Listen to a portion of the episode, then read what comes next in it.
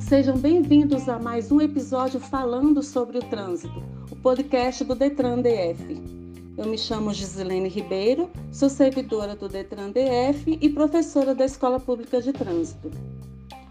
Então, gente, finalmente chegou o nosso tão esperado período de chuva, que veio para aliviar o intenso calor no DF, mas que também exige uma atenção redobrada do motorista para evitar acidentes.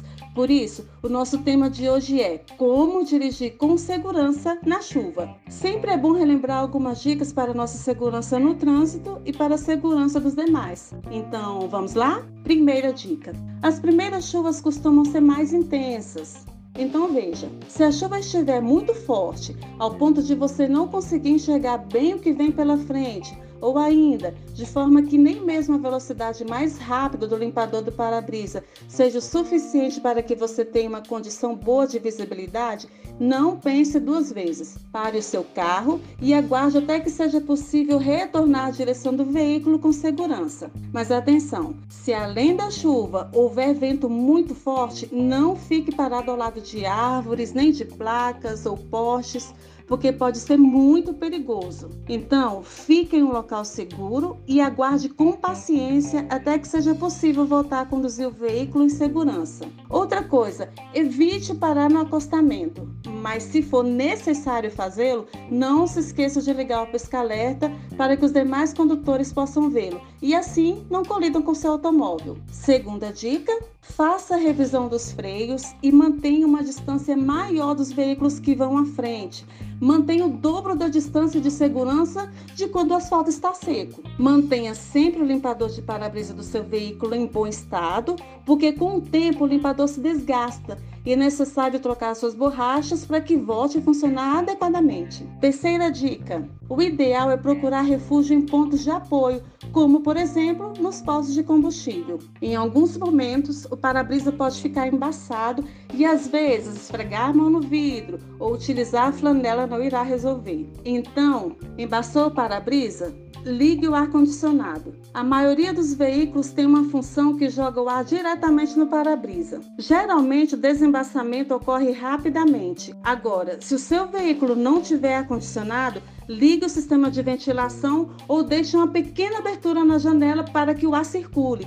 Isso também ajudará muito. Quarta dica: é fundamental que os pneus do veículo estejam em bom estado, até mesmo para evitar aquaplanagem. Então, não espere que o pneu fique totalmente liso para realizar a troca. Pneu careca em uma pista molhada, o risco é muito grande de deslizar, especialmente se você precisar frear bruscamente ou mesmo em uma curva. Então, Fique de olho nos pneus. O bom estado deles é fundamental para sua segurança no período das chuvas. Quinta dica: use os faróis de neblina à noite. Evite acender a luz alta, pois ela serve para iluminar uma distância maior, enquanto que na chuva você precisa enxergar melhor a pista. Por isso, dê prioridade à luz baixa, que foca mais no chão imediatamente à frente do veículo. É importante também acender os faróis de neblina dianteiros para que os demais motoristas possam enxergá-lo melhor. Sexta dica: muito cuidado com os pedestres, porque muitas vezes, para escapar da chuva, eles atravessam a pista de repente, correndo, então você tem que ter todo o cuidado com eles, principalmente com aqueles que estão caminhando normalmente às margens da pista. Tente não passar por poças quando há o risco de molhar o pedestre. Além de ser muito desagradável e nada gentil, trata-se também de uma infração média. Então, se for possível, evite essa situação, certo?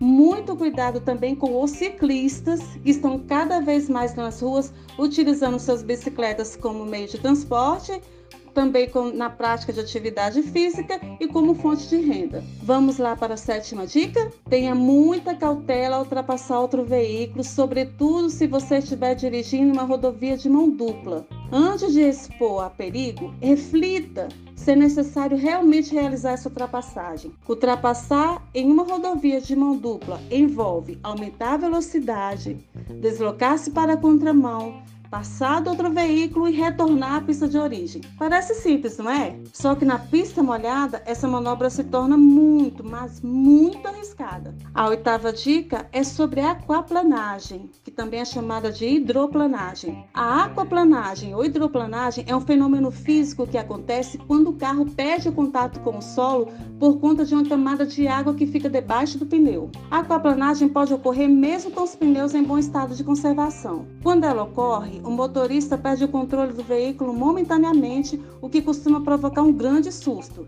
Mas se isso ocorrer, não se desespere. Mantenha as mãos firmes ao volante e pare de acelerar.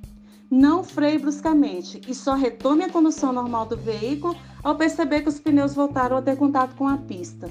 E a nona e última dica de hoje é: tenha cuidado nas curvas. Nós sabemos que a curva precisa ser feita em baixa velocidade, mas é importante entender que essa velocidade precisa ser reduzida antes da curva, nunca enquanto ela estiver sendo feita, pois isso pode resultar na perda do controle do veículo, o que pode resultar em um grave acidente ou até mesmo podendo ser fatal. Então é isso. Espero que vocês tenham gostado dessas dicas de como dirigir em segurança no período das chuvas.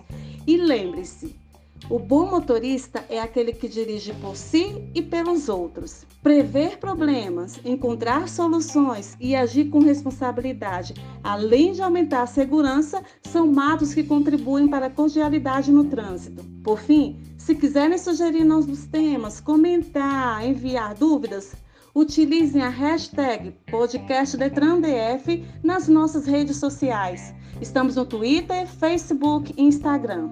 Um forte abraço e até a próxima semana com mais um Falando sobre Trânsito.